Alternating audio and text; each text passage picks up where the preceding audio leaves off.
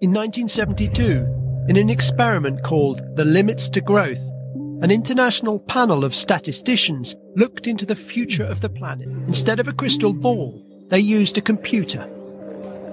They programmed in predictions of population expansion and economic activity. The results were shocking. Our book, Limits to Growth, was the first concrete effort using a computer to look at trends that unfold over decades, even a century. We were trying to understand long term physical demands on the planet. And in the 70s, we were thinking that probably in the period 2010 to 2030 was when the planet would start to encounter limits. And that when you hit the limits, the tendency is to overshoot them and collapse, not to even out in a nice, orderly fashion.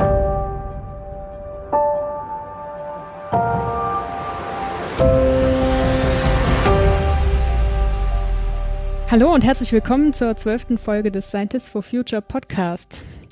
Hier sind Josephine und Christoph. Und heute sprechen wir mit Dr. Oliver Richters. Ähm, hallo, Oliver. Ja, hallo, guten Morgen. Ja, und wir sind auf dich gestoßen, weil du unsere letzte Podcast-Folge mit Christian Schulz gehört hast, ähm, was ja so ein bisschen eine Auftaktfolge für uns war zum Thema Postwachstum. Und wir haben uns voll gefreut, dass du darauf direkt reagiert hast und äh, uns eine Mail geschrieben hast mit Gedanken und Fragen, ähm, die auch aus deiner Forschung vor allen Dingen ähm, resultieren und das und ja, dass wir jetzt mal hier eine ein bisschen andere Perspektive vielleicht auch nochmal auf die Wachstumskritik besprechen und diskutieren. Genau, und äh, wir freuen uns auf die Folge und äh, ich bin gespannt, was hier so heute besprochen wird. Ähm, und zunächst wollen wir mal ein bisschen so über deine Biografie und das, wo du herkommst und warum du überhaupt in dem Feld aktiv bist, sprechen. Aber eine Sache ist mir äh, aufgefallen. Du bist ähm, Beiratsmitglied bei den Scientists for Future. Ähm, vielleicht kannst du mal kurz sagen, wir sind ja hier der Scientists for Future Podcast, was du da aktuell so machst und was so deine ja, Erfahrungen der letzten Wochen und Monate da so waren. Ja, der Beirat der Scientists for Future ist einfach ein großer, eine große Sammlung aus, ich glaube, eine dreistellige Anzahl Wissenschaftlerinnen und Wissenschaftler, die ähm, zu bestimmten Themen, wenn es gerade passt oder wenn gerade jemand eine Frage hat, das nutzen, um einerseits als Informationsquelle zur Verfügung zu stehen, aber eben auch mal bestimmte Themen zu lancieren. Ähm, also es ist eigentlich so ein bisschen ein, ja, es ist ein Gremium, das sich immer mal wieder äh, weitgehend per Mail austauscht. Das äh, Treffen im letzten Jahr ist ja dann leider der äh, Corona-Pandemie zum Opfer gefallen oder wurde dann nur digital äh, ausgetragen. Ähm, und ja, das ist sozusagen der, ja, der Beirat, so ein bisschen die, die, die wissenschaftliche Unterstützung, wenn das in irgendeiner Weise gefragt wird und auch der Ort, wo dann zum Beispiel eine Anfrage von den Fridays for Future dann im Zweifelsfall landet.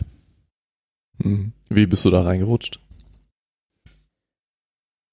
Na, ich meine, dass Gregor Hagedorn, der äh, quasi ja der Initiator der Scientists for Future ist, ähm, dass er mich angesprochen hat, ob ich nicht Lust habe, da hineinzukommen. Und wie wir uns genau per Mail kennengelernt haben, das weiß ich ehrlich gesagt gar nicht mehr. Das könnte ich nachgucken. Schwierig zu rekonstruieren. Aber ja, vermutlich stimmt. hat er irgendwas gelesen, was ich geschrieben hatte. Halte ich mal für am wahrscheinlichsten. ja, das ist ja, das ist ja schön. Ähm, dann fangen wir vielleicht mal an. Ähm, deine Biografie. Du bist ähm, Physiker oder Wirtschaftswissenschaftler oder beides? Na, inzwischen darf ich mich, glaube ich, als beides bezeichnen. Also ich habe Physik studiert und fertig studiert und ähm, dann aber in meiner Masterarbeit schon eigentlich zu makroökonomischen Themen äh, gearbeitet und habe versucht, wie oder dazu gearbeitet, wie man Energieströme letzten Endes in volkswirtschaftliche makroökonomische Modelle integrieren kann. Und das haben wir dann dem der, Prüfungskommission in der Physik als physikalische Masterarbeit verkauft und das ist, war erfolgreich. Und mein Zweitbetreuer war aber ein Volkswirt und ich habe mich eigentlich schon äh, in, der, in der Endphase meines Physikstudiums irgendwie mehr für VWL interessiert als für die Physik. Und ähm, habe dann beschlossen, okay, ich möchte aber jetzt kein Physiker werden, der sozusagen äh, arrogant über die Volkswirte lästert und ihnen sagt, dass sie nichts verstehen, wie das leider üblich ist unter Physikern, die zu VWL-Themen arbeiten, sondern ich möchte jetzt eine Promotion in VWL machen und sozusagen zumindest mich vor den VWL-Professoren damit auch beweisen zu, zu können. Ähm, und weil ich einfach denke, es gibt wichtige ähm, äh, oder ich, ich dachte, ich hätte ein paar wichtige ähm, Themen auch zum Thema volkswirtschaftliche Modellierung, ein paar wichtige Ideen beizutragen und ähm, fand das aber irgendwie unsinnig, äh, das jetzt nur im Rahmen einer Physikpromotion zu machen, was tatsächlich also gar nicht so unüblich ist. Das gibt es immer wieder, dass Leute dann in Physik promovieren, aber eigentlich VWL machen und sich dann aber auch nicht darum scheren, was die Volkswirte machen. Und das ist irgendwie kein Ansatz des interdisziplinären Forschens, den ich irgendwie begrüßen kann. Und deshalb bin ich dann tatsächlich an Physikfach, äh, Entschuldigung, an einem VWL-Fachbereich gegangen, um da zu promovieren. Ähm, wo, wo hast du das gemacht? Das war in Oldenburg, an der Uni Oldenburg. Okay. Ja, ich, äh, ich erinnere mich an unser Gespräch mit dem Marc Wiedermann, der am, am PIC forscht und der auch ähm, als Physiker so sozio, äh, soziologische Modellierung macht ähm, und da halt auch eng mit, ähm, eng mit, ja, sag mal so, der Gegenseite zusammenarbeitet und wo es halt auch sehr gut funktioniert hat, diese Kooperation. Ne? Ähm, und ähm, ja, jetzt sagst du das halt schon wieder, dass es so wichtig ist, dass man da sich nicht äh, arrogant vor der anderen äh, Disziplin irgendwie ja, versperrt, sondern das irgendwie äh, konstruktiv und gemeinsam angeht. Das ist, glaube ich, ein super wichtiger Punkt. Ähm, wie, wie kam es dazu, dass du so, also wie kam es zum Physikstudium? Na, letzten Endes äh, habe ich mich dafür interessiert, wie, ich meine, das ist so ein bisschen der, vielleicht ein Standard-Physikerspruch, aber wie alles in der Welt zusammenhängt. Also so eine grundlegende Neugier für das, was äh, äh, sozusagen die, die Grundthemen und Grundideen der, der Welt sind. Ich glaube, das hört man von vielen Physikern. Ähm, hab aber irgendwie dann nicht so den Anschluss gefunden an die Kernphysik oder Festkörperphysik oder so diese üblichen Themen, Beschleunigerphysik, an denen, ähm, an denen Physiker eben oft arbeiten. Und hatte irgendwie gedacht, ich müsste ein bisschen was gesellschaftlich Relevanteres machen. Und ich sehe weiterhin auch da die VWL in einer ganz zentralen Position, wenn es um die großen Themen unserer Zeit geht. Also ich halte die Probleme wie Klimawandel und äh, Biodiversitätsverlust und so, das sind alles auch größtenteils ökonomische Probleme und die müssen auch letzten Endes auf einer ökonomischen Ebene gelöst werden, aus meiner Sicht. Ähm, das ist ja schon ein markantes Beispiel, wo ich mich von einigen in der, in der sozusagen wachstums- oder kulturkritischen Szene dann unterscheide, ähm, die da irgendwie ähm, eher soziale, kulturelle Prozesse in einem viel breiteren Sinne irgendwie am Werke sehen. Hm. Gab es für dich so, ein, so einen speziellen Moment, wo du so gemerkt hast, okay, dieses, ähm, naja, dieses, diese großen Themen, Klimawandel, Biodiversitätsverlust, äh, sind, sind irgendwie das, was, was dich interessiert und wo es halt auch sich lohnt, dann deine Energie reinzustecken? An konkreten Moment kann ich da nicht sagen. Das war, das ging über Jahre letzten Endes mit einer gewissen Unzufriedenheit im Studium und dann fährt man mal zu irgendeiner Konferenz oder setzt sich mal in irgendein fachfremdes, äh, in irgendeine fachfremde Vorlesung. Also ich war auch meines Wissens äh, der Erste, der Physik mit Nebenfach VWL studiert hat in, in, in Oldenburg. Zumindest äh, meinte das die, äh, äh, die Dame im äh, Prüfungssekretariat, ob das denn überhaupt ginge. Und äh, von daher war das so ein schleichender Prozess. Ich habe dann 2010 schon ähm, einen ähm, das Netzwerk Wachstumswende mitgegründet, wo es darum eben ging, ähm, wachstumskritische Themen wieder stärker zu diskutieren. Ähm, und das war eben ein sehr buntes Netzwerk und äh, auch hochinteressant mit Soziologen und Umweltpsychologen und so weiter sich auszutauschen. Ähm, das hat, glaube ich, mein Interesse an dieser Art von interdisziplinären Denken auf jeden Fall äh, gestärkt. Und ähm, und andererseits war eben meine Erfahrung, dass es eben in dieser wachstumskritischen Debatte auch eine ganz starke, ähm, ich sag mal, sehr einseitige Wirtschaftskritik gibt und insbesondere eine sehr einseitige Kapitalismuskritik gibt. Also letzten Endes ist jeder Volkswirt ja irgendwo Kapitalismuskritiker in dem Sinne, dass er sich fragt, wo läuft irgendwas schief, wo sind vielleicht Institutionen nicht gut äh, ähm, konstruiert, wo haben unter, große Unternehmen zu viel Macht oder etc. Also da gibt es viele Dinge, an denen, ähm, an denen ja auch, sag mal, Mainstream-Volkswirte, wenn man so möchte, äh, ja kritisch mit unserem Wirtschaftssystem ähm, umgehen. Aber ich fand immer die doch allzu pauschale Kritik an Marktwirtschaft und ihren auch Errungenschaften immer ein bisschen zu platt. Also ähm, weil es endete dann meist mit, ja, wir müssen auf jeden Fall das ganze System irgendwie überwinden, alles, was die Menschen in den letzten 5000 Jahren sich überlegt haben, um ihr, um ihre wirtschaftliche ähm, Produktion und Koordination zu organisieren, wie Geld und äh, und Märkte, das stand steht unter nicht nur unter Vorbehalt, sondern muss abgeschafft werden.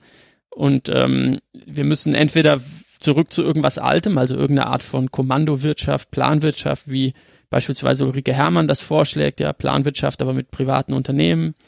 Oder wir müssen was komplett Neues erfinden. Wir müssen irgendwie auf der Basis von ganz neuen Prinzipien, aufgrund von, ja, irgendwie Diskussionen und Aushandlungsprozessen, die bloß nichts mit Geld und Märkten zu tun haben sollen, in Zukunft unsere, unsere Wirtschaft organisieren. Und das halte ich halt für, ähm, für falsch tatsächlich. Ja? Also ich glaube, dass man einfach nicht ähm, übersehen sollte, wie viele gute Eigenschaften letzten Endes unser System hat. Und wenn man irgendwas Neues haben möchte und irgendwas, dann muss man erstmal das hinbekommen, dass das diese ähm, diese Fähigkeiten eben hat, so eine Versorgung sicherzustellen, wie das jetzt heutzutage der Fall ist. Und auch ein relativ einfaches System, auch ein freiheitliches System zu sein. Und trotzdem sollte man natürlich die Probleme, die unser jetziges Wirtschaftssystem hat, also gerade diese ökologischen Probleme, aber auch die soziale Spaltung, natürlich nicht aus den Augen verlieren und so tun, als sei das kein substanzielles Problem, an dem man auch substanziell was ändern muss. Jetzt hast du schon gut in gut, gut in das Thema eingeleitet. Ähm, vielleicht erklär doch mal, was ähm, aus deiner Sicht ja gerade die ähm, bei unserem bestehenden System existierenden großen Probleme sind, die, wo du sagen würdest, okay, das sind die, die, die müssen wir jetzt lösen. Ähm, sonst krankt das System einfach. Ähm, und dann können wir ja mal schauen, auch was so, ja, vielleicht auch mal so kurz darauf schauen, wie, wie so da in der ganzen Postwachstumsbewegung so verschiedene Ansätze sind und dann vielleicht auch ein bisschen differenzieren, ja, was, was deine Gedanken dazu sind und ähm, ja, welche Instrumente vielleicht aus deiner Sicht äh, nützlich wären, um dem Ganzen zu begegnen. Ja, also die, die zentralen Probleme, ist, zunächst mal ist es natürlich das Ökologische. Also wenn wir so weitermachen wie bisher, unsere Emissionen und unsere Rohstoffverbräuche äh, einfach stetig weiter steigern, dann kriegen wir ein massives Problem mit Klimawandel, noch viel schneller kriegen wir ein massives Problem mit dem Biodiversitätsverlust. Ähm, wir greifen einfach zu stark letzten Endes in die ökologischen Kreisläufe ein. Also es gibt ja auch Stickstoffkreislauf und eben der Kohlenstoffkreislauf ganz bekannt mit dem Klimawandel, aber das ökologische Problem ist nicht nur der Klimawandel. Ich glaube, das ist auch eine Sache, die man nicht genug betonen kann. Ähm, das heißt, wir müssen es schaffen, unsere, unsere wirtschaftliche Aktivität wieder innerhalb der planetaren Grenzen stattfinden zu lassen. Und ähm, bislang ist ja in den letzten ja, Jahrzehnten eigentlich da wenig passiert, beziehungsweise wenig in die richtige Richtung passiert. Also, mein, die Existenz des von das CO2 irgendwie als Treibhausgas fungiert, ist jetzt äh, 130 Jahre alt, glaube ich, die Erkenntnis. Ähm, spätestens seit Anfang der 90er Jahre ist äh, das auch in der großen Politik mit den Kyoto-Konferenzen, auch mit der Enquete-Kommission zum Schutz der Erdatmosphäre angekommen und seitdem hat sich eigentlich wenig in die richtige Richtung bewegt oder eben einfach nicht schnell genug. Also wir werden zwar irgendwo effizienter, aber das reicht eben nicht.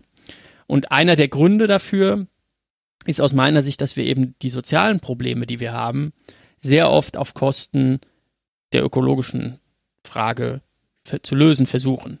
Also beispielsweise sieht man jetzt wieder sehr gut, ähm, was den Wohnungsmangel angeht in, ähm, in den Großstädten, dass quer durch die Bank, durch die politischen äh, Parteien es einen, ähm, eine Übereinstimmung gibt, dass man dann halt bauen, bauen, bauen muss. Also neue, neue Baugebiete ausweisen, äh, Lücken schließen, etc. Ähm, und ähm, gleichzeitig haben wir eigentlich das Ziel, unseren Verbrauch an versiegelten Flächen, also unsere zusätzlichen versiegelten Flächen, die jetzt derzeit etwa bei 60 Hektar jeden Tag liegen, ähm, mindestens zu halbieren. Und eigentlich, also die Europäische Union hat sogar mal gesagt, 2050 wollen wir gar keine neuen Flächen mehr versiegeln. Ähm, das heißt, da werden aber letzten Endes die sozialen Probleme immer mit Expansion versucht zu lösen, weil man sich vielleicht an das eigentliche Problem, wie beispielsweise große Ungleichheit, äh, nicht herantraut. Und äh, das ist aus meiner Sicht Teil schon des Prozesses, wie das eigentlich passiert, dass wir äh, immer wieder hinnehmen, dass wir äh, das auf Kosten der Ökologie machen. Und deshalb ist eben mein, deshalb ist es aus meiner Sicht eben ganz entscheidend, dass wenn man sich um ökologische Fragen kümmern möchte, dass man die sozialen Fragen immer mitdenkt und guckt, okay, wie lassen sich die sozialen Probleme, die da sind, denn auf andere Art und Weise lösen? Und das ist eigentlich der Kern äh, äh dessen, mit dem ich mich befasse oder die Kernfrage. Ja, also ähm, ich frage mich ja noch jetzt hier, also ähm, du hast jetzt die ökologischen Probleme angebracht, äh, okay, das ist der Ausgangspunkt. Aber jetzt ähm, reden wir ja schon auch über eben Wachstumskritik. Wo ist jetzt da der Zusammenhang? Und ähm, genau, ich meine, du hast jetzt an dem Beispiel von dem ähm, äh, Versiegelung, Flächenversiegelung, das ist ein ja, Wachstumsproblem, würde ich jetzt mal sagen.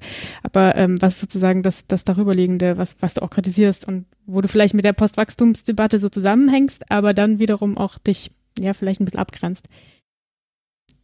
Ja, also die, die Kritik, also es gibt ja eben zwei Aspekte von Wachstum. Das eine ist sozusagen das physische Wachstum. Ja, also wie viel Flächen versiegeln wir, wie viel Rohstoffe extrahieren wir, wie viel fossile äh, Energieträger verfeuern wir.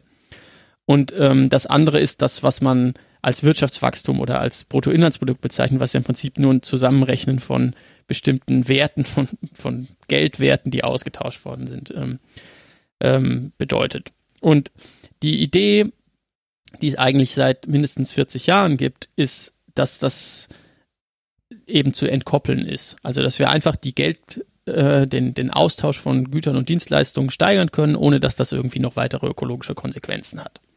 Und ähm, es zeigt sich aber über die letzten 45 Jahre, dass das nicht in dem Maße funktioniert, dass wir tatsächlich unsere, ähm, unsere, unseren Rohstoffverbrauch, unsere Emissionen substanziell senken würden. Und das ist eben auch ein Missverständnis, glaube ich, in der Debatte. Es geht nicht darum, mit dem gleichen Verbrauch und dem, dem gleichen Biodiversitätsverlust, wie wir ihn jetzt haben, noch mehr zu wachsen, sondern es geht darum, dass wir den senken müssen, absolut. Dass wir da tatsächlich noch ein begrenztes Budget haben, was wir noch an Emissionen haben, ähm, die, wir, die wir ausstoßen können. Und ähm, damit wir noch innerhalb dieser anderthalb Grad oder zwei Grad Ziele bleiben können, weil man dann davon ausgeht, dass es dann vielleicht nicht ganz so katastrophal wird wie, wie bei den vier Grad. Aber auch da muss man sagen, jedes Zehntelgrad weniger ist, ist offenbar gut. Also da sind sich die Naturwissenschaftler und Klimaforscher eigentlich einig, dass das äh, jede, es keinen harten Bruch da irgendwo gibt oder wir zumindest nicht genau wissen, wo er ist. Ähm, das heißt, je weiter wir davon wegbleiben, je geringer die Steigerung der Temperatur ist, desto besser ist das für, für, für uns auch als Menschheit. Ähm, und es zeigt sich einfach, also es gibt da jetzt auch in den letzten Jahren nochmal einige Übersichtsstudien äh, von, ähm, von Parik und Barth und, und Co. fürs Europäische Umweltbüro und auch von Haberl und Wiedenhofer aus, aus Wien, die einfach zeigen, es gibt zwar immer mal wieder Verbesserungen hier und da, aber wenn man dann noch die Handelsbeziehungen einberechnet, also dass wir eben viele Rohstoffe, Stahl etc. aus China beziehen und wir das ehrlicherweise dann auch sozusagen unsere äh, unsere Smartphones äh, können wir ja schlecht sagen, ja gut, das ist, das sind die Chinesen, die so viel ver verschmutzen, wenn wir die am Ende sind, die das Zeug kaufen. Äh, also das sieht man am krassesten oder sehr krass sieht man es in der Schweiz, die, wenn man sozusagen bei den CO2-Emissionen guckt, was die in ihrem eigenen Land produzieren, dann sind die bei fünf Tonnen pro Person. Und ja, das ist gar nicht mal so viel. Wenn man aber die ganzen Reisen der Schweizer im Ausland und das, was sie importieren und aus Deutschland die Autos und so weiter, dann kommen sie halt auf 14 Tonnen. Und wenn man jetzt sagt, wir sind bei den 5 Tonnen und nächstes Jahr bei den, sind wir da bei 4 runter oder so, ähm, Aber es sind dann im Endeffekt 16, wenn man die Handelsbeziehungen einbezieht, dann hat man natürlich eigentlich nichts gewonnen. Und das ist eigentlich die Erfahrung, ähm, so dass jetzt das äh, Umweltprogramm der Vereinten Nationen sogar in ihrem letzten Bericht gesagt haben, wir sehen eine, ein Recoupling, also der Rohstoffverbrauch steigt schneller als das Bruttoinlandsprodukt der Welt. Und das ist einfach, auf die Art und Weise werden wir die ökologischen Probleme halt überhaupt nicht in den Griff bekommen. Und ähm, andererseits gibt es immer wieder optimistische Stimmen und die sagen, ja, wenn wir denn mal vernünftigen CO2-Preise oder so haben, dann ist das alles gar kein Problem mit der Entkopplung. Aber dann frage ich mich, woran liegt es, dass wir diese Umweltgesetzgebung eben nicht bekommen? Und die Erfahrung sagt einfach, oft genug ist es dann, ja, das können wir uns jetzt gerade nicht leisten, weil jetzt sind wir gerade im Aufschwung, jetzt wollen wir den nicht abwürgen. Oder jetzt sind wir gerade in der Rezession, da jetzt geht es aber auch nicht. Ähm, und dann geht es natürlich irgendwie nie. Und das ist eigentlich die Erfahrung, denke ich, der letzten Jahrzehnte, dass dann eben doch immer wieder diese ähm, Setzen, das Setzen von vernünftigen Grenzen letzten Endes, den Märkten äh, oder eine Besteuerung und teuer machen von Umweltverbrauch, ähm, dass das eben dann nicht passiert. Und das führt dann eben dazu, dass wir heutzutage immer noch teilweise CO2-Preise in bestimmten Branchen haben, die eben negativ sind. Also dass wir sozusagen die, die Emissionen klimaschädlicher Gase noch subventionieren staatlicherweise. Und dann darf man sich halt auch nicht wundern, wenn es da nicht vorangeht. Mhm. Und das ist eigentlich der Grund, warum ich mich durchaus als Wachstumskritiker in dem Sinne begreife, dass äh, wir eben aufhören müssen zu sagen, ja, wir brauchen aber Wachstum, kostet es, was es wolle. Und das ist, äh, dass wir eben diese Umweltregulierung und den Märkten Grenzen setzen, dass wir das eben äh, umsetzen müssen, selbst wenn es am Ende dazu führt, dass wir weniger Wachstum haben. Oder gar keins mehr. Bevor wir auf, auf vielleicht auch nochmal diese Verknüpfung dann zu, zu, zu dieser Wachstumskritik herstellen, erklär doch mal, was ist das Gute an der Marktwirtschaft? Vielleicht an der Marktwirtschaft, so wie du sie gerne hättest, aber was sind die, die deiner Meinung nach an diesem, an diesem Konzept so hervorragenden Punkte? Ja, also Marktwirtschaft versucht ja ein eigentlich unmögliches Problem zu lösen. Nämlich, wie kriegen wir es hin auf, in der Welt, dass wir Milliarden von Menschen dazu bringen, ihre ökonomische Aktivität, wie auch immer die eben aussieht, ja, also das ist ja alles Mögliche von äh, irgendwie Lieder spielen bis Bücher schreiben bis eben Schrauben herstellen, ähm, irgendwie zu koordinieren. Weil wir sind alleine als Menschen ja relativ unfähig gewesen, sondern wir brauchen eben den, die Zusammenarbeit mit anderen. Wir müssen irgendwie diese letzten Endes jetzt derzeit ja globale Kooperation irgendwie hinbekommen. Und das Ganze jetzt auf eine, eine Weise, die möglichst irgendwie einfach ist, also wo wir jetzt nicht alle miteinander reden müssen und uns einigen müssen, die irgendwie effizient ist, also wo im besten Fall äh, tatsächlich jetzt nicht Unmengen irgendwo äh, äh, ja, Schrauben hergestellt werden, die niemand braucht oder was auch immer passiert.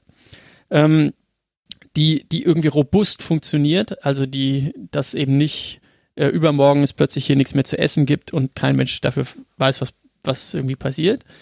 Ähm, und die im besten Fall natürlich irgendwie auch gerecht ist. Das heißt, äh, ähm, dass äh, ja, da können wir vielleicht gleich nochmal ein bisschen länger drüber reden, was Gerechtigkeit eigentlich bedeutet, weil ich glaube, es ganz zentral für diese, für diese Debatte ist. Ähm, und das ist das, das, das, äh, das ist eben das, die Herausforderung. Und Marktwirtschaft funktioniert, versucht das Ganze jetzt nicht durch eine irgendeine Art von zentrale Steuerung zu erreichen, wo irgendein Gremium entscheidet, wie viele Schrauben hergestellt werden, ähm, sondern eben durch eine dezentrale Koordination. Und dezentral heißt eben, zum Beispiel auch, dass eben kein einzelne, keine einzelne Person, kein einzelnes Unternehmen ähm, über eine zu große Macht verfügen sollte in diesem System. Ähm, und, ähm, und die Idee, das Ganze eben über sowas wie Preise zu machen und Geld, die das dir halt ermöglicht, dass ich von irgendjemand anderen eine Leistung bekomme, sei es jetzt äh, ja irgendeine irgendeine Schraube oder auch eine Dienstleistung. Und dass ich das aber jetzt nicht direkt wieder zurückgeben muss und irgendeine Gegenleistung erbringen muss, sondern einfach sozusagen einen Anspruch auf eine Gegenleistung dem Ganzen, dem, dem, als dem gebe, also zum Beispiel eben Geld. Ähm, und der dann aber zu irgendjemand anderen gehen kann und von dem wieder was erwerben kann. Ähm, das ist aus meiner Sicht eine absolut geniale soziale Innovation gewesen, die es halt ermöglicht, ähm, ohne irgendeine Art von kleinteilige Regulierung, politischen, politische Setzung, wer jetzt was wie machen soll, ähm, sich einigermaßen selbst stabilisierend zu organisieren. Und das halte ich für eine, für, für, für brillant, ehrlich gesagt. ja, das mhm. ist äh, äh, irgendwie entstanden über die letzten, naja, vielleicht 5000 Jahre. Und, ähm, und ähm, das erfüllt einfach viele Sachen, die ich für attraktiv und gut halte. Das ist natürlich auch eine normative Setzung, die damit äh, zusammenhängt. Also beispielsweise dieses, dieser Versuch von Machtbegrenzung, das halte ich einfach für einen ganz entscheidenden Beitrag einfach auch unseres, unserer Vorstellung von einer vernünftigen Gesellschaft. Wir haben das ja auch in der Gewaltenteilung, in der Politik, dass wir sagen, ja, wir wollen eben nicht, dass eine einzelne Person so viel Macht hat, äh, sondern wir statten das ganze politische System mit vielen Checks und Balances aus. Und letzten Endes ist der Versuch in der Marktwirtschaft ist da ein ähnlicher Versuch, eigentlich eine ähnliche Idee dahinter. Und da gehört dann eben sowas wie Wettbewerb dazu, dass wenn eben jemand nicht kooperiert, ähm, irgendwie immer schlechte, verkohlte Pizza backt, dann gehe ich halt woanders hin. Und dann lohnt sich das eben nicht mehr. Und das ist der, sozusagen der Versuch, äh, diese, ähm, ja, diese Kooperation, globale Kooperation hinzubekommen, ohne irgendeine Art von zentraler Steuerung. Dieser zivilisatorische äh, Fortschritt oder diese zivilisatorische Entwicklung, die du ja gerade auch so kurz angesprochen hast, äh, so, so ganz naiv würde ich sagen, dass sich das ähm, in weiten Teilen einfach so entwickelt hat. Ja? Ich mich, ich, ich weiß nicht, ob du da was zu weißt, aber äh, wie, wie so ähm, marktwirtschaftliche Konzepte vielleicht auch unabhängig voneinander in, in unterschiedlichen Regionen einer noch nicht globalisierten Welt entstanden sind ähm, und was es da auch für Gemeinsamkeiten gibt. Ähm, weil ja, rein zivilisatorisch ergibt es für mich absolut Sinn, dieses Argument, was du sagst. Naja, ich, ich brauche halt zum Beispiel ein, ein, ein Austausch äh, ja, der, der gut in mein Portemonnaie passt und ähm, mit dem ich, mit dem ich nicht halt die ganze Zeit auf eine 1 zu 1 Tauschgeschäfte angewiesen bin. Ähm, sowas, sowas naiv gesehen erscheint mir das logisch, dass eine Zivilisation sich dahin bewegt, sowas zu implementieren. Hm. Ähm, gibt, gibt es da Forschung zu? Weißt du das? Wie das sich in voneinander getrennten Kulturen vielleicht auch entwickelt hat? Ja, also das Zentrale, vielleicht sage ich dann sag jetzt doch gleich mal was zur Thema Gerechtigkeit, weil das dann sich, glaube ich, sehr gut davon ableiten lässt.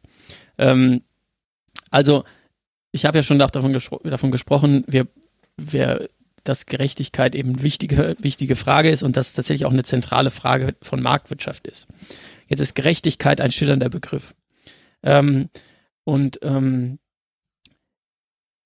was man aber, denke ich, für den Großteil der politischen Diskussion eigentlich nur wissen muss, ist, dass es eben drei wichtige Gerechtigkeitsprinzipien gibt, die wir in der politischen Debatte immer wieder gegeneinander abwägen.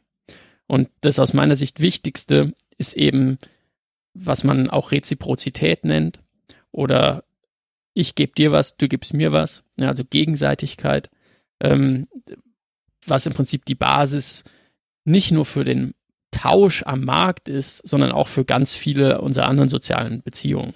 Also, ähm, was weiß ich, wer in der WG wohnt, weiß, dass es gerecht ist, wenn jeder von uns mal das Bad putzt. Ähm, ja, also ich, ich gebe was und ich krieg was dafür zurück, ist auch ein zentrales Thema von, von persönlichen Beziehungen, die wir haben, die wir oft haben. Und wenn ich das Gefühl habe, Freunde von mir sind äh, immer gerne, für die bin ich immer gerne da, wenn sie ein Problem haben, aber sie nicht für mich, dann ist das auch eine Verletzung letzten Endes von dieser Gegenseitigkeit.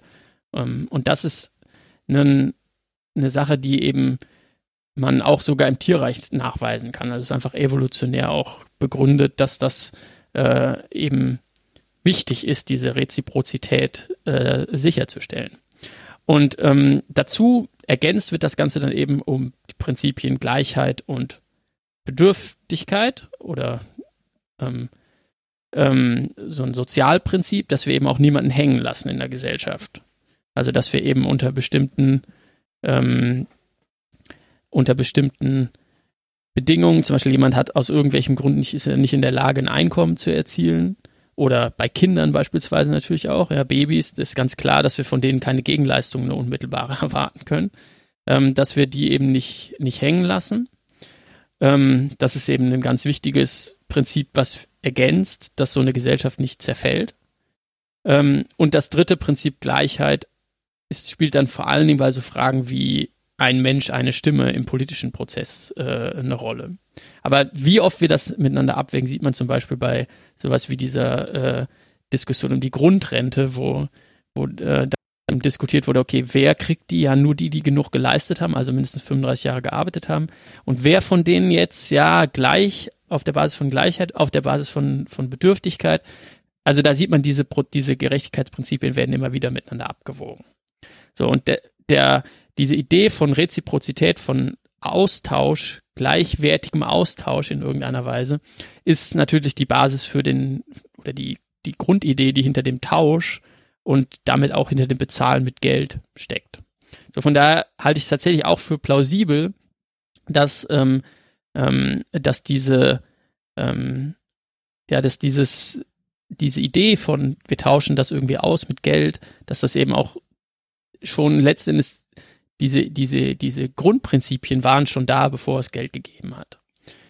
Jetzt war deine Frage, wie ist Geld entstanden, wie sind Märkte entstanden? Und da gibt es natürlich jede Menge Forschung, wobei ich jetzt wirklich kein Wirtschaftshistoriker bin. Ähm, aber wenn ich die Forschung richtig verstehe, dann ist eigentlich die Erklärung, dass es angefangen hat mit sowas wie Krediten. Also dass ich sozusagen, dass es da eben so wie, dass ich irgendwo hingegangen bin und äh, eben jetzt nicht direkt eine Gegenleistung erbringen konnte und dann habe ich irgendwie was angeschrieben. Also beispielsweise etwas äh, bei jemandem in der Kreide stehen. Ja, das war eine, ist ein Begriff, der kommt daher, weil man eben angefangen hat, ähm, Schuldbeziehungen aufzuschreiben. Oder auch etwas auf dem Kerbholz haben. Also Kerbhölzer waren auch solche Hölzer, auf denen man Schuldbeziehungen notiert hat. Ähm, und dass dann eigentlich diese Entwicklung von Geld in dem Sinne, wie wir es jetzt heute kennen, äh, oder wie wir es mit Münzen und Co., dass das dann eigentlich erst später kam. Also dass nicht erst die Münzen erfunden wurden und dann der Kredit, sondern dass die Münzen eigentlich aus Krediten entstanden sind. Und da würde ich dann wiederum die Frage sozusagen, das ist auch nicht immer ganz so harmonisch aus dem Tausch entstanden, sondern das waren dann oft auch die Könige, die diese Münzen halt benutzt haben, um ihre Soldaten zu bezahlen. Ja, also da war dann auch oft eine zentrale Rolle für den Staat dabei, sowas dann einzuführen, die Leute zu verpflichten, ihre Steuern in diesen Münzen zu bezahlen und damit eine, eine, ähm, eben zu, zu eine Nachfrage nach diesen Münzen zu erzeugen, weil die die brauchten, um, ähm, um eben äh, letztlich ihre Schulden zu begleichen. Ähm, von daher würde ich der ganz allzu natürlichen Entstehung dieser Märkte auch ein bisschen widersprechen. Oft genug waren es auch Staaten, Herrscher, die Märkte etabliert haben und die äh, ähm, sozusagen diese gerade auch diese Vergrößerung hin zu so einer anonymen Gesellschaft, wo eigentlich niemand mehr weiß, wer das eigene, der, den eigenen Schuh hergestellt hat, ähm, dass das durchaus auch durch den Staat forciert wurde an vielen Stellen. Hm. Aber die Geschichte, ja, also das muss ich ehrlich sagen, die Geschichte ist komplex und ich äh, würde mich da nicht als Experten bezeichnen. Hm. Ja, es ist also gerade dieser Aspekt, dass das äh, im, im, Grunde Geld so eine Art Schuldschein ist, ähm, der ausgegeben wird. Das ähm, ja. ja. ist also tatsächlich ja ist mir jetzt auch nicht ganz neu. Äh, äh, ähm, genau, ist mir nicht ganz neu. Ähm, ist ist spannend auch so zu, zu sehen, wie das so durch vielleicht föderale Strukturen äh, äh, feudale, sorry, feudale mhm. Strukturen so entstanden ist. Ähm, jetzt kommt da ja behutsam so ein Ungleichgewicht rein. Ne? Also zum Beispiel mit diesem Mechanismus, naja, so ein König sagt, sagt jetzt halt hier, das ist meine Goldmünze, ich präg die, ich habe da die Hoheit drüber und du, Bauer, bezahlst jetzt mal bitte deine, äh, deine Schuld an mich genau in dieser Münze und dann weißt du, wofür du, deine, wofür du arbeitest. Ne? Also das, da, da passiert ja direkt eine, eine Ungleichheit, die kommt aus einem sozialen System und überträgt sich dann so dieses, in dieses äh, wirtschaftliche System. Ähm, Und auch bei dem Punkt, ähm, ja, Gleichbehandlung, Reziprozität, ähm, muss ich da gerade dran denken, dass sobald diese, dieses Geben und Nehmen halt nicht mehr äh, zwischen gleichwertigen Partnern stattfindet, ähm, funktioniert es halt nicht. Ne? So, wenn jetzt, wenn jetzt ähm, jemand, der sehr viel Geld hat, einfach nicht mehr auf die einzelne äh, Gegenleistung angewiesen ist und zum nächstbesten gehen kann, der es vielleicht dann günstiger ihm verkauft, dann, dann bekommt das System halt so ein Problem. Würdest, du sagen, das stimmt und das, diese Ungleichgewichte äh, in, in Macht und Geld sind dann auch so ein Knackpunkt, warum dann, sag mal so, dieses äh, Konstrukt Marktwirtschaft, wie du es gerade beschrieben hast, dann anfängt, irgendwie Risse zu bekommen? Also, ich habe ja gesagt, Marktwirtschaft versucht, sowas wie Macht zu begrenzen. Ja, das ist eine der, der Ideen, die hinter Marktwirtschaft äh, aus meiner Sicht steckt. Und ich glaube, dass das einfach an sich eine vernünftige Eigenschaft ist, die Marktwirtschaft heutzutage nicht besonders gut erfüllt. Also tatsächlich ist dieser sozusagen Austausch aus, auf Augenhöhe, hast du es, glaube ich, genannt, ähm, das, ist, das ist Ideal. Ja? Und äh, das ist aber natürlich, wenn du jetzt irgendwie einen, ähm, einen westlichen Rohstoffkonzern äh, hast, der ähm, gegen irgendwelche, der gegen indigene Völker jetzt das, das Land äh, übernimmt und dort irgendwie eine Kohlemine baut, dann würde ich sagen, ist das in keiner Weise irgendwie ein reziproker Austausch auf Augenhöhe. Und da, dazwischen gibt's natürlich irgendwie Abstufungen. Also ich habe mich schon mit einigen äh, Mittelständlern unterhalten, ähm, also ähm, Geschäftsführerinnen und Geschäftsführer von mittelständischen Unternehmen oder kleinen Unternehmen, und wie die über Großkonzerne ähm, reden und wie negativ die Großkonzerne darstellen, fand ich hochinteressant. Also, dass sie gesagt haben, ja, es gibt Konzerne, mit denen äh, mit denen arbeiten wir nicht mehr oder nur, nur gegen Vorkasse oder äh, nur, wenn wir die Bedingungen diktieren können, weil wir das Gefühl haben, wir werden von denen jedes Mal über den Tisch gezogen. Also auch die haben schon das Gefühl, es gibt manchmal zu große Ungleichgewichte. Ähm, und äh, ähm, das musst du dir aber natürlich leisten können. Und wenn du natürlich gar nichts hast und wenn du quasi äh, ähm, äh, ja, wenn du wirklich existenziell jetzt von irgendwie den davon darauf angewiesen bist, irgendwie eine Stelle zu bekommen oder Geld zu bekommen oder äh, oder auch nur dein eigenes Land zu behalten, ähm, dann dann kann das natürlich nicht als äh, sozusagen machtarme Strukturen und fairen Austausch äh, gesehen werden. Also von daher ja, ähm, Marktwirtschaften haben derzeit auf jeden Fall eine Tendenz eben auch zu solchen Weglaufeffekten, also dass irgendwie, sobald man mal eine bestimmte äh, Schwelle überschritten hat, man, ich will nicht sagen, kaum mehr was dagegen tun will, äh, kann, reicher zu werden, ja, aber diese krassen Ungleichheiten, die sind für eine Gesellschaft aus meiner Sicht äh, auch sehr problematisch und äh, und ähm, ähm, und wenn man eine also ich glaube, dass es auch politisch einfach gefährlich ist, weil dann irgendwann aus finanzieller Macht und Vermögen einfach auch eine politische Macht wird, dann noch seine eigenen Interessen noch klarer durchsetzen zu können. Und, äh, und das sorgt dann irgendwann dafür, dass man irgendwie so Marktwirtschaft aber nur für die anderen hat.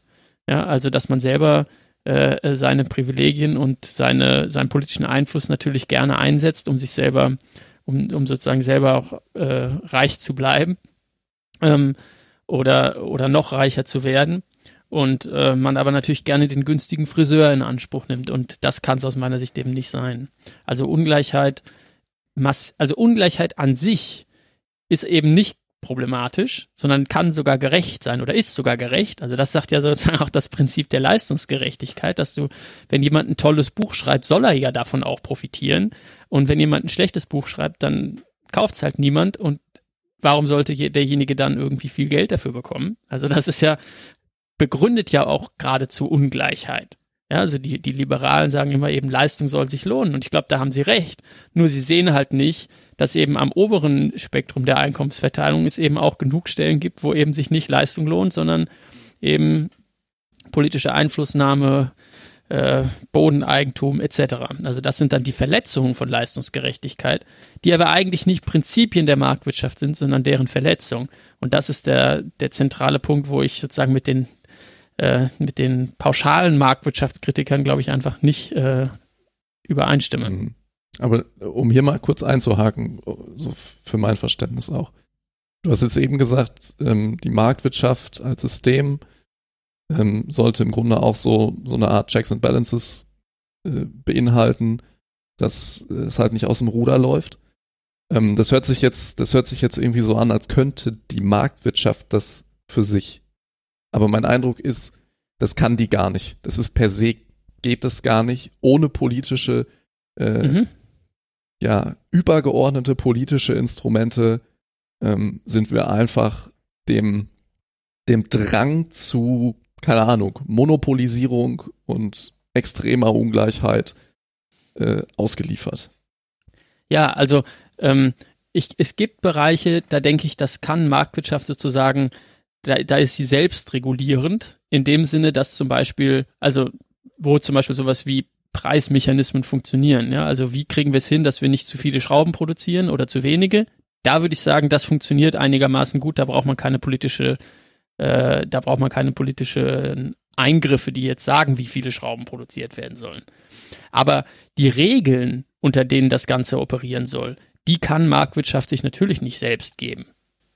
Das heißt, und das ist aber eigentlich, ich sehe auch die wenigsten sozusagen Vertreter von, äh, also auch wenn, wenn man sich jetzt die so deutsche Ordoliberale oder so anguckt, die vertreten das eigentlich auch nicht, sondern da sind es sozusagen natürlich politische Prozesse, die die Regeln festlegen. Aber das ist eben der Unterschied, ob du sagst, die Politik oder irgendein Investitionsrat oder was auch immer äh, entscheidet jetzt im Detail, wo welches Unternehmen was tut. Oder es geht darum, gemeinsame Regeln festzusetzen, an die sich dann auch alle halten müssen. Letzten Endes Grenzen zu formulieren. Und das geht natürlich nur im politischen Prozess. Und ich denke, das ist eben das, worauf sich Politik konzentrieren sollte, eben gute Regeln zu formulieren und sinnvolle Grenzen zu setzen. Das bedeutet eben Grenzen für äh, Umweltzerstörung, aber das kann eben auch bedeuten Grenzen für Ungleichheit und dann innerhalb dieser Grenzen eben Freiheit zuzulassen. Und das ist eigentlich auch mein Verständnis eines liberalen politischen und wirtschaftlichen Systems, dass man eben nicht darauf verzichtet, die Grenzen zu setzen, sondern kluge Regeln setzt und innerhalb derer dann Freiheit zulässt. Hm, ich frage mich, ähm, warum das mit dem Decoupling dann halt doch noch nie funktioniert hat, weil das ist doch so ein bisschen der Versuch, das äh, liberal zu regeln, oder nicht? Ähm, genau, also die, die Idee ähm, ist eigentlich, du sagst eben beispielsweise äh, bei CO2-Emissionen, wo man das schon eher versucht hat mit dem europäischen Emissionshandel. Man begrenzt eben das, was es an Emissionen geben soll und lässt es dann den Markt regeln.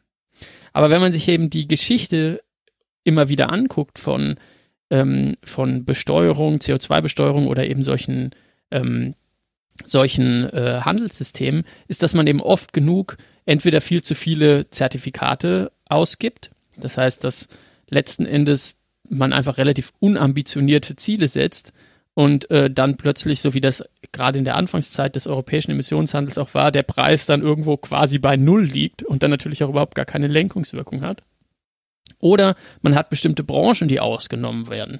Also wie in Deutschland wir ja noch darüber reden, wie kriegen wir die Wärme, wie kriegen wir den Verkehrssektor in dieses, äh, in dieses System hinein. Ähm, und wir einfach tatsächlich empirisch sehen, ja, es gibt in den Bereichen, die im Emissionshandel drin waren, gingen die Emissionen zurück und in den anderen gingen sie halt hoch. Ja, also die, gerade der Verkehrssektor, äh, größere Autos, ähm, haben dann eben insgesamt mehr Autos, sorgen dann dafür, dass das eben überkompensiert wird.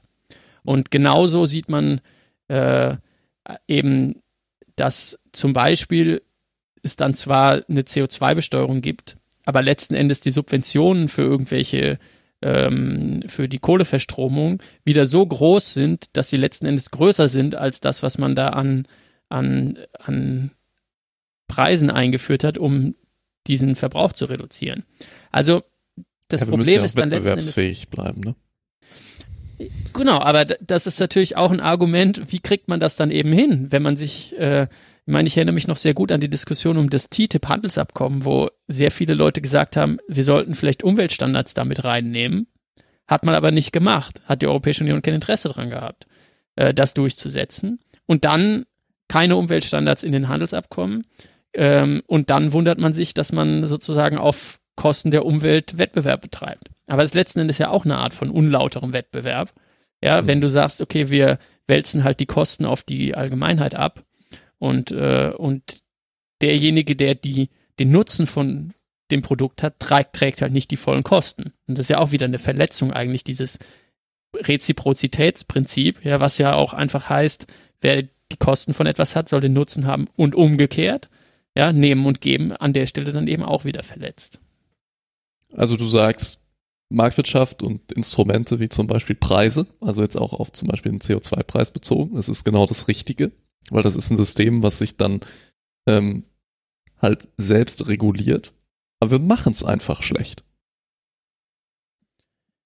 Ja, oder gar nicht. Also in bestimmten Bereichen. Genau, also bei CO2 haben wir es jetzt schon eingesehen, dass es äh, passieren muss, aber wir haben ja in keiner Weise irgendwelche Begrenzungen für, für, für sonstigen Rohstoffverbrauch. Ne? Also wie viel Kupfer und seltene Erden und so weiter. Also das, da gibt es ja in keiner Weise irgendwelche Einschränkungen. Ähm, und äh, ähm, letzten Endes behandeln wir die Natur eben weiterhin als, als Allgemeingut im schlechten Sinne. Nicht, dass wir es irgendwie als Allgemeingut wahrnehmen, das wir schützen sollten, sondern wo man sich quasi einfach bedienen kann und äh, das Ganze dann auf dem Markt als eigene Leistung ausgeben kann. Ja, also ich meine, äh, Marktwirtschaft soll eigentlich menschliche Leistungen vergüten, aber oft genug ist es eben, ich meine, stellt sich irgendein Kohlekonzern hin, baggert das Zeug aus der Erde und sagt, guck mal, was ich Tolles produziert habe. Ähm, das lohnt sich richtig für mich. Hm? Ja, aber das soll es eigentlich nicht so wie Marktwirtschaft eben sein soll. Und wir sehen das ja inzwischen auch bei, bei Energieversorgung und so. Ähm, wenn man da irgendwie mal vernünftige CO2-Preise hätte, dann wäre in Deutschland die Braunkohleverstromung Geschichte. Da bräuchte man auch gar keine Entschädigungszahlungen mehr zahlen. Aber es scheint offenbar nicht das Interesse der Bundesregierung zu sein, sondern man möchte halt gerne lieber weiter Braunkohle verstromen und, und Entschädigungszahlungen zahlen. Ja, und das ist dann einfach ein massives politökonomisches Problem, ähm, wo ich aber es schwer finde, das zu sagen, das ist jetzt das Scheitern der Marktwirtschaft. Nein, das ist eben zu großer Einfluss gewisser Rohstoffkonzerne auf Politik, sich die Regeln so zu machen, dass es für sie attraktiv ist. Und gleichzeitig irgendwie den Bürgerenergiegesellschaften noch Steine in den Weg zu legen, neue Windkraftwerke zu bauen. Also das ist ja die Entwicklung, dass in Deutschland eigentlich inzwischen ein aktiver Kampf gegen die Energiewende gefochten wird seit vielen Jahren. Auch wenn die Politik in ihrer Rhetorik immer sagt, sie würde ganz viel tun, um sie zu unterstützen. Jetzt ähm, würde ich behaupten, dass die Vorstellung von einer funktionierenden Marktwirtschaft, äh, die du hast, also funktionierend unter dem Aspekt von sozial-ökonomischer Gerechtigkeit, ja. eine ist, die jetzt auch nicht ähm, übermäßig regulierend ist. Ja? So, wenn du jetzt sagst, wir, wir, wir machen überall irgendwie eine Grenze drauf auf jeden Rohstoff, den es gibt, ne? so Kupfergrenze, ähm, irgendwie äh, äh, Eisen, Kohlegrenze, ähm, Lithiumgrenze, so, dann, ne, das ist so, da, dann kommt man so in dieses, in, in, dieses Feld rein, was sind denn jetzt zum Beispiel irgendwie gute, gute Grenzen für irgendwelche Schadstoffemissionen oder so. Hm. Ähm, sondern ich habe so das Gefühl, dass so deine, dein, deine Wunschimplementation äh, einer, einer Marktwirtschaft da sehr viel clever irgendwie selber regelt.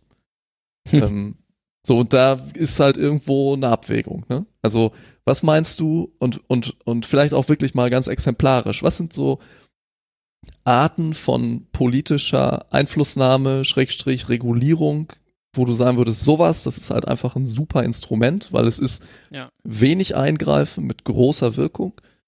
Ähm, und ja, vielleicht gerne auch äh, Gegenbeispiele, aber vielleicht auch wirklich mal den Fokus so auf die, auf die Vision, wie man es halt einfach auch mal besser machen kann. Ja. Genau, also äh, tatsächlich gibt es für mich ähm, einige wenige zentrale Punkte, an denen ein Eingreifen mir besonders wichtig erscheint. Und da es, glaube ich, politisch oder strategisch immer clever ist, sich auf wenige Punkte zu fokussieren und nicht so einen bunten Blumenstrauß anzubieten, äh, ähm, betone ich die vielleicht auch dann am deutlichsten. So, das eine ist das, wo offensichtlich Kosten und Nutzen auseinanderfallen. Ja, also wo dieses Prinzip Reziprozität, äh, wer den Nutzen hat, soll auch die Kosten tragen, wo das nicht stimmt.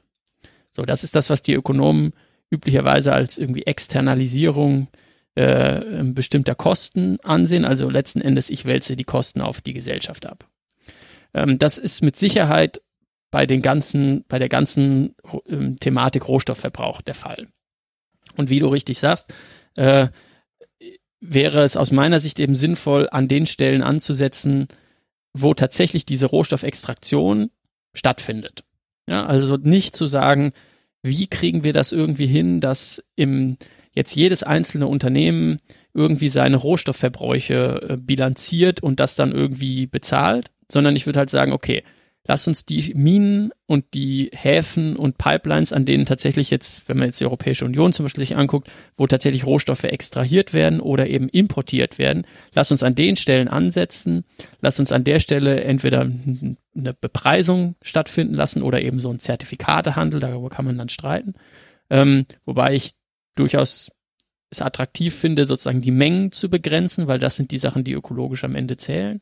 Die Preise sind der Umwelt ja letzten Endes egal. Ähm, und dann ziehen sich ja sozusagen diese Preisveränderungen durch das ganze Wirtschaftssystem. Also das heißt, die Unternehmen merken dann plötzlich, okay, bestimmte rohstoffintensive Produktionsverfahren, ähm, Zwischenprodukte und so, die werden dadurch halt teurer.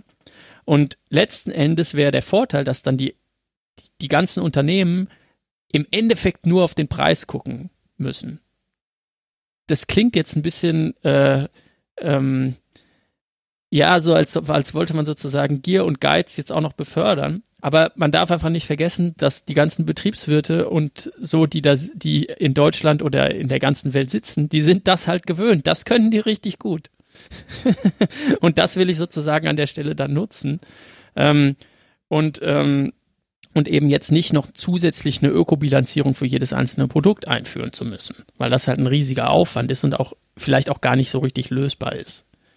Ähm, Genau, jetzt habe ich den Punkt äh, Kosten und Nutzen schon auseinander, äh, dass das auseinanderfällt, schon genannt.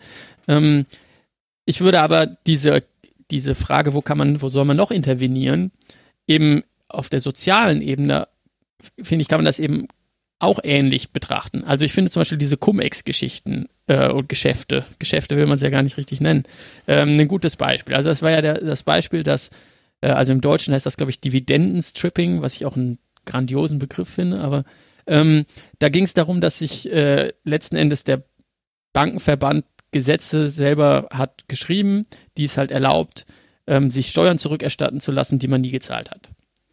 Ähm, und das waren im, im Milliardenverluste für äh, sozusagen die öffentlichen Haushalte. Und das würde ich sagen, ist eben auch ein Beispiel von einer offensichtlichen Gerechtigkeitsverletzung, dass eben man Leuten die jetzt nicht gerade bedürftig sind, Geld zahlt, obwohl sie eigentlich nichts dafür gemacht haben.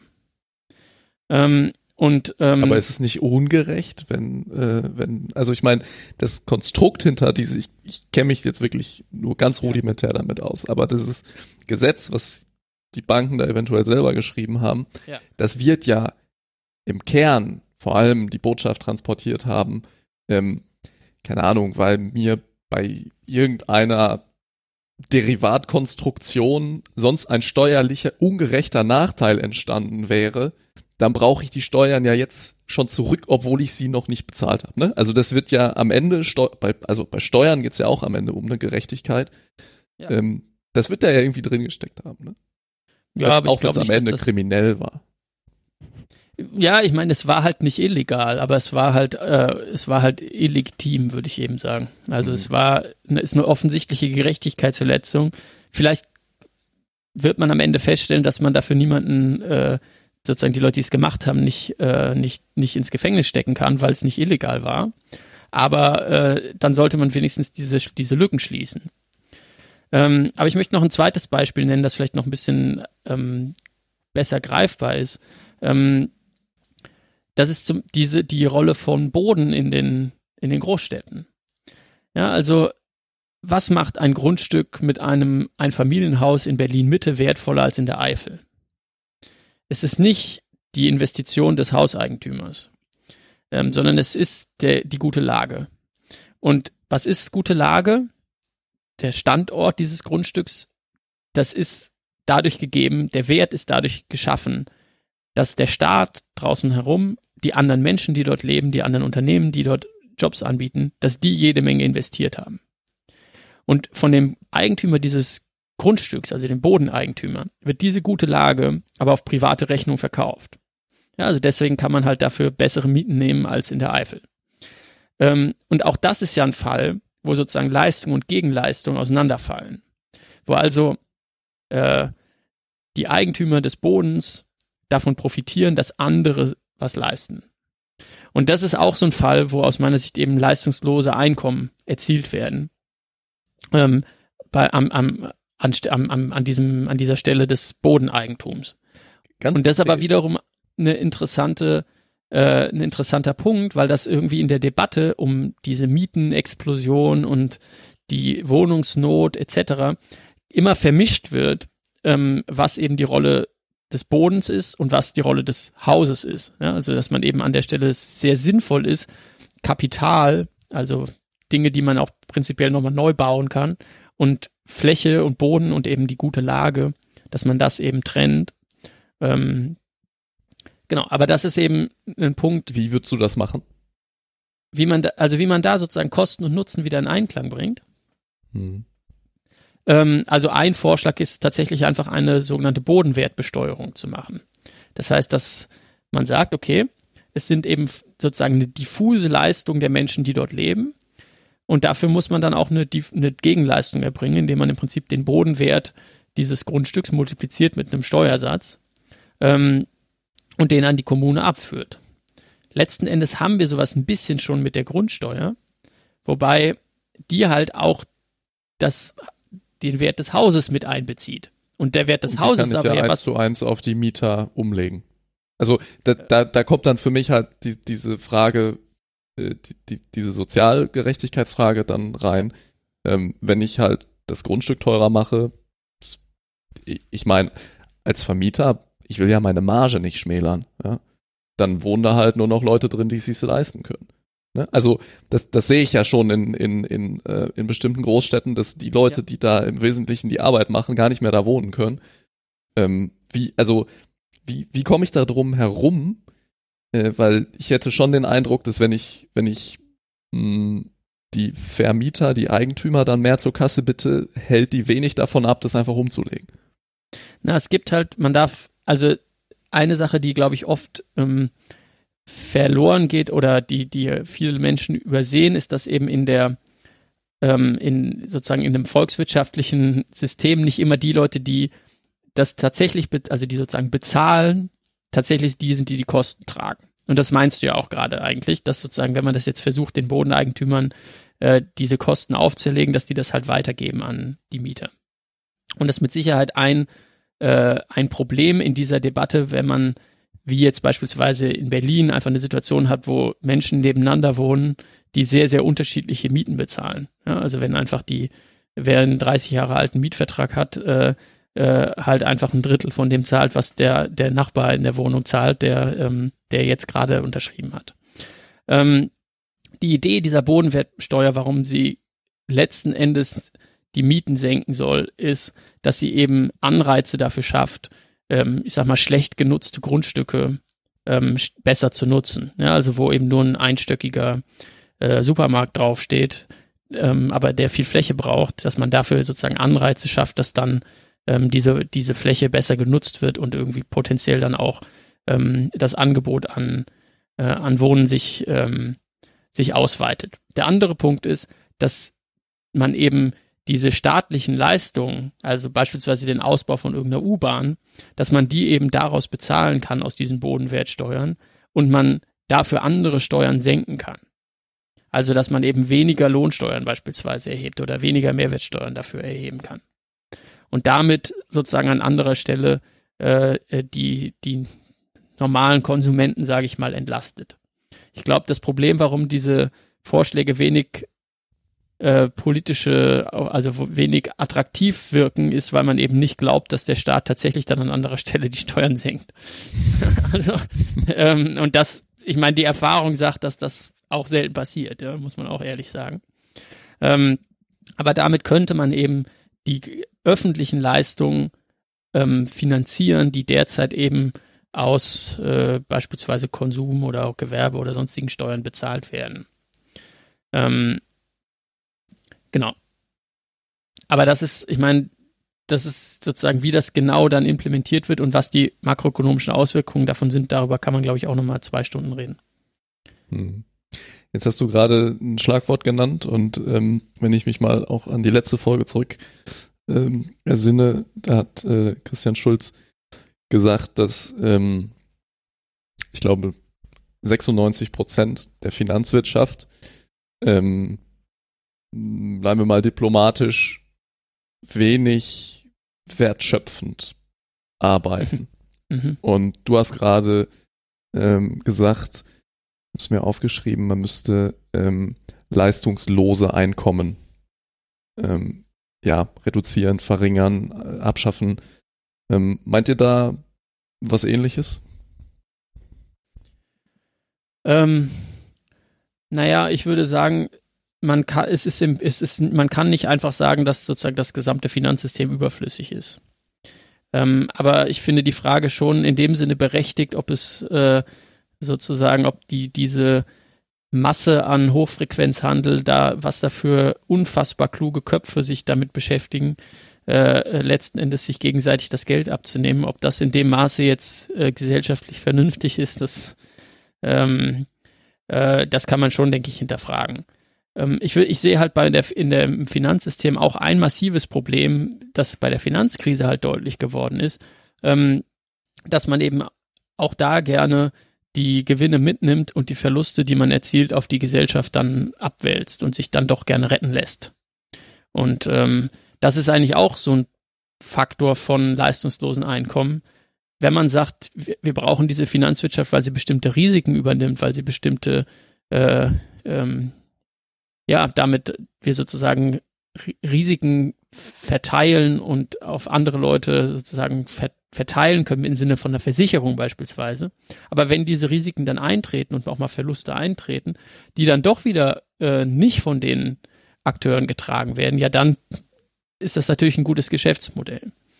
Ähm, ich bin jetzt allerdings auch kein großer Experte darin, wie man jetzt Finanzsysteme ähm, äh, besser regulieren kann.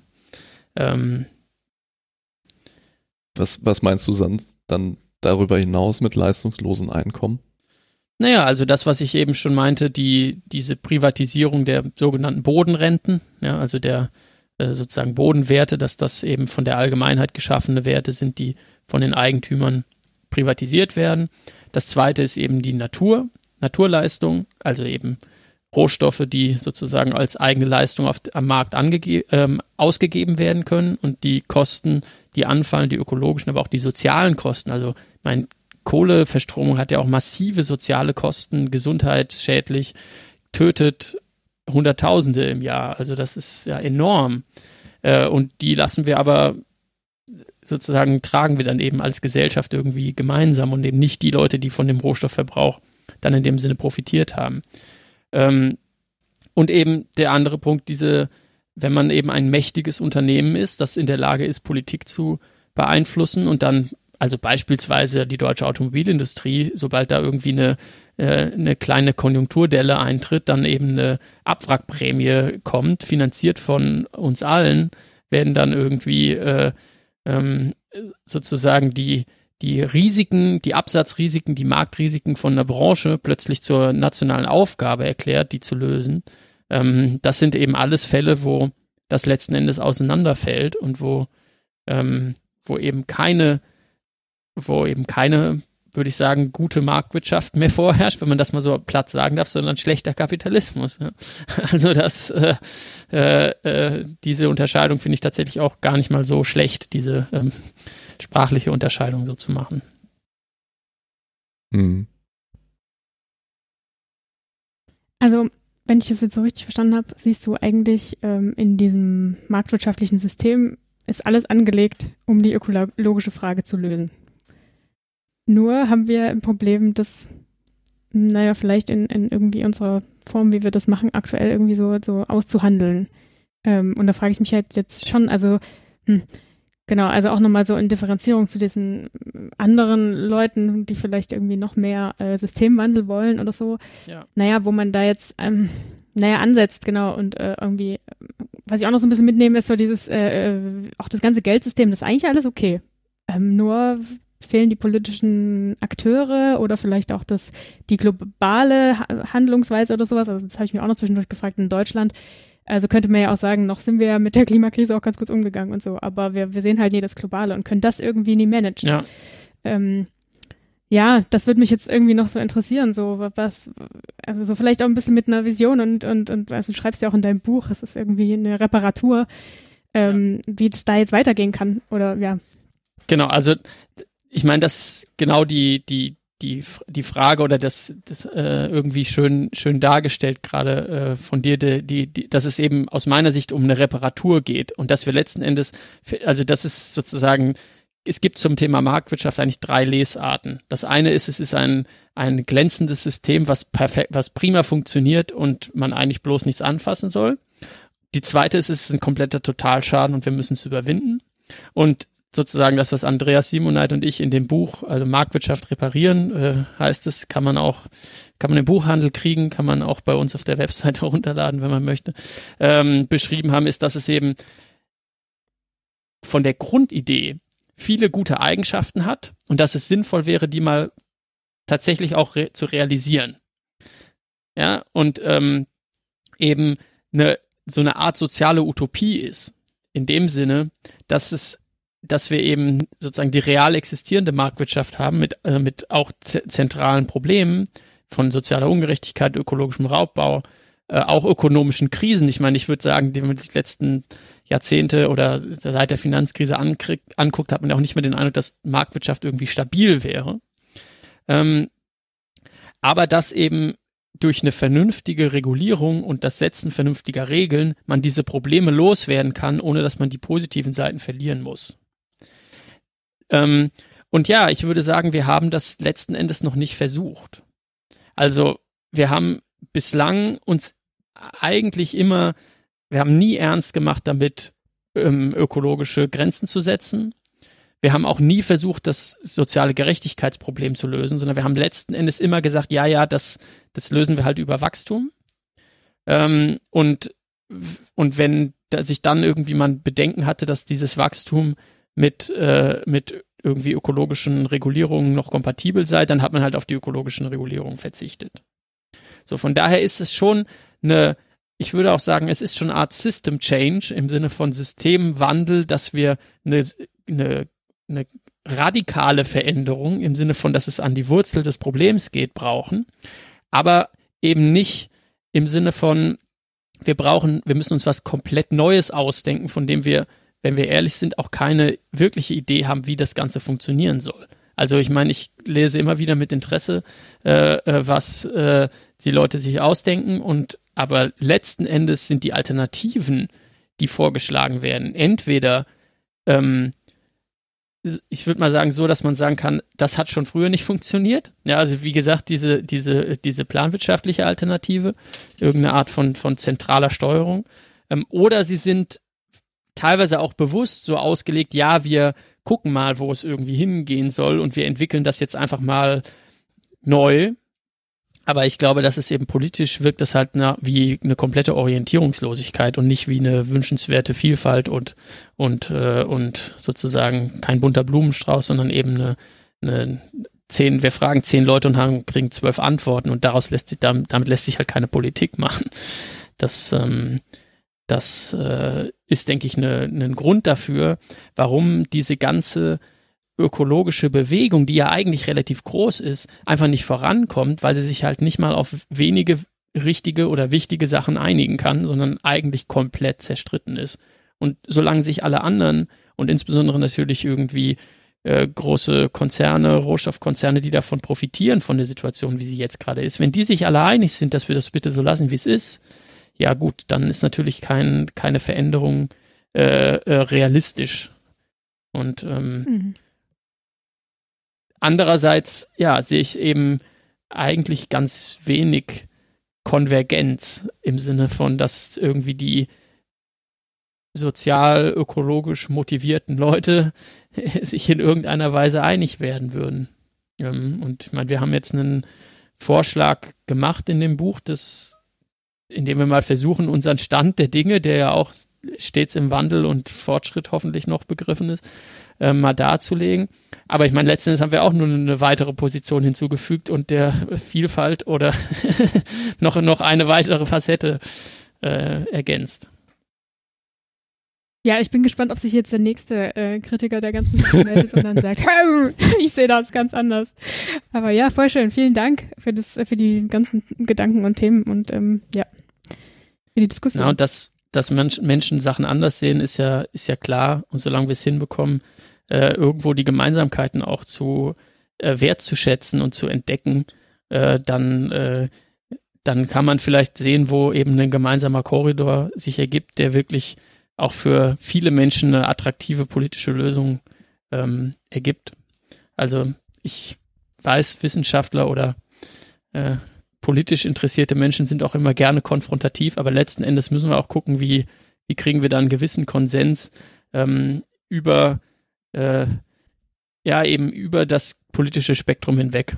Und das ist aus meiner Sicht die Herausforderung, ähm, auch die soziale Spaltung in diesen Fragen irgendwie zu begrenzen und vielleicht eine, eine gute, einen guten Weg noch zu finden, aus der ökologischen und sozialen Krise rauszukommen. Alles klar. Dann vielen Dank für das Gespräch. Sehr gerne. Danke für eure Einladung. Und ähm, ja, Josephine und ich bedanken uns auch nochmal bei, bei den anderen im Team, die ähm, die ihr hier nicht so hört. Ähm, Mitch, Christian, Svenja, die diese Folge äh, redaktionell auch vorbereitet haben und auch sonst ähm, wahnsinnig viel im Hintergrund machen. Also von uns aus auch vielleicht mal ab und zu äh, die, die, die, den Ort hier nutzen, Danke zu sagen. Und ähm, dann würde ich sagen, Josephine, sagen wir Tschüss, bis ja, zum tschüss. nächsten Mal. tschüss. Ciao.